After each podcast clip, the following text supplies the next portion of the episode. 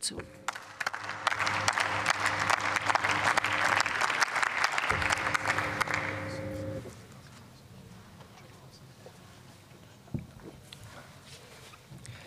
Sehr geehrte Frau Präsidentin, meine Damen und Herren!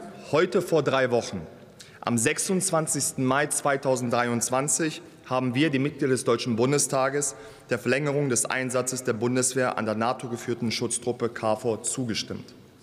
Nur vier Tage später, am 30. Mai 2023, wurden bei gewaltsamen Protesten im Kosovo mehr als 30 Soldatinnen und Soldaten aus Ungarn und Italien verletzt, drei Soldaten schwer sogar. Diese Angriffe verurteilen wir aufs Schärfste. Auf diesem Weg möchten wir den KFOR-Soldaten noch mal ausdrücklich für ihren Einsatz danken und den Verwundeten wünschen wir eine schnelle Genesung. Bosnien und Herzegowina, das ist nicht Kosovo und Euphor-Altair, das ist nicht KFOR. Aber natürlich gibt es Parallelen und die gewaltsamen Ausschreitungen im Kosovo haben uns noch einmal mehr auf schmerzliche Weise vor Augen geführt, welche große Verantwortung wir als Parlament haben, wenn wir die Beteiligung der deutschen Bundeswehr an solchen Auslandseinsätzen beschließen. Es ist wichtig, dass wir über die Mandate KFOR und EUFOR sprechen, denn wir sind uns bewusst, welchen wichtigen Beitrag unsere Soldatinnen und Soldaten in der Westbalkanregion leisten und unter welchem Risiko sie dabei tagtäglich ausgesetzt sind.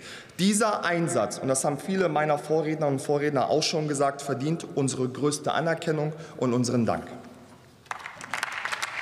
Meine Damen und Herren, schauen wir heute explizit auf Bosnien-Herzegowina und dann ist klar, Euphor Alter, das ist ein notwendiger Grundpfeiler für die Sicherheit im Land und damit auch für Freiheit und Demokratie. Fast 30 Jahre nach Ende des Krieges ist Bosnien-Herzegowina leider noch immer ein gespaltenes Land. Gespalten, weil ethnonationalistische Machteliten versuchen, mit populistischen Mitteln die verschiedenen ethnischen Gruppen gegeneinander aufzusetzen. Das tun sie, um gezielt von den eigentlichen Herausforderungen des Landes abzulenken und ihre Macht zu zementieren.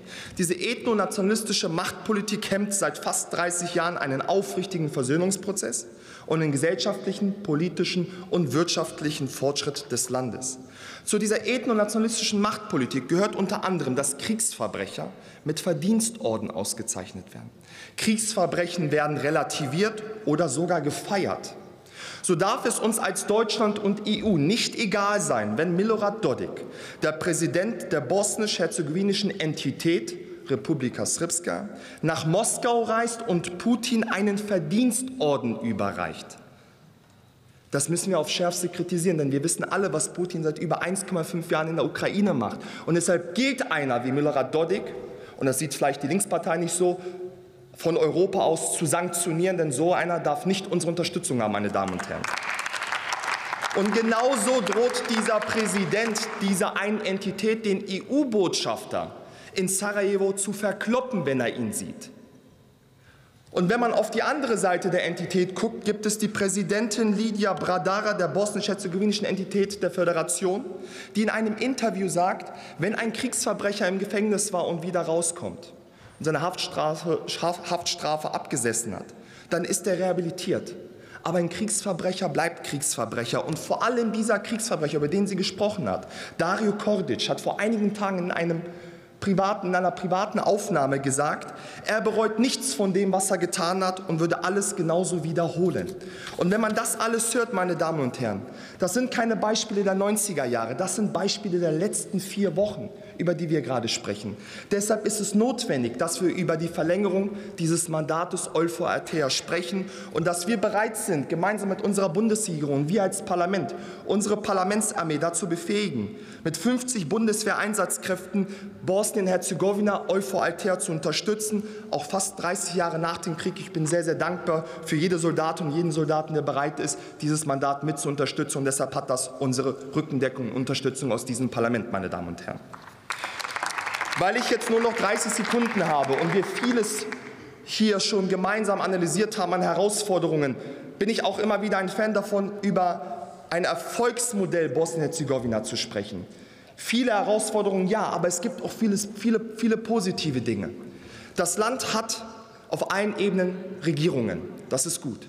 Das Land hat im vergangenen Jahr im Dezember den EU-Beitrittskandidatenstatus bekommen. Und auch das ist ein wichtiges Zeichen, nicht nur für die Bevölkerung dort, sondern für viele Menschen, die vor vielen Jahrzehnten aus diesem Land geflohen sind und in der sogenannten Diaspora leben. Und viele von uns haben diese Menschen bei sich in den Wahlkreisen auch. Und die sind uns dankbar dafür, dass wir das mit forciert haben, meine Damen und Herren. Und zu guter Letzt ist es richtig und wichtig, dass wir als Deutscher Bundestag immer wieder das Zeichen entsenden hier von diesem Parlament aus. Das macht elitische Politik und ethnonationalistische Machteliten keinen Platz bei uns haben und auch keinen Platz in Bosnien-Herzegowina. Wir stehen ganz klar für ein multiethnische, multireligiöses Bosnien-Herzegowina und wir sagen auch ganz klar, keine neuen Architekturprojekte, liebe AfD, ganz im Gegenteil. Die Zeit der Grenzverschiebungen ist vorbei. Vielen Dank.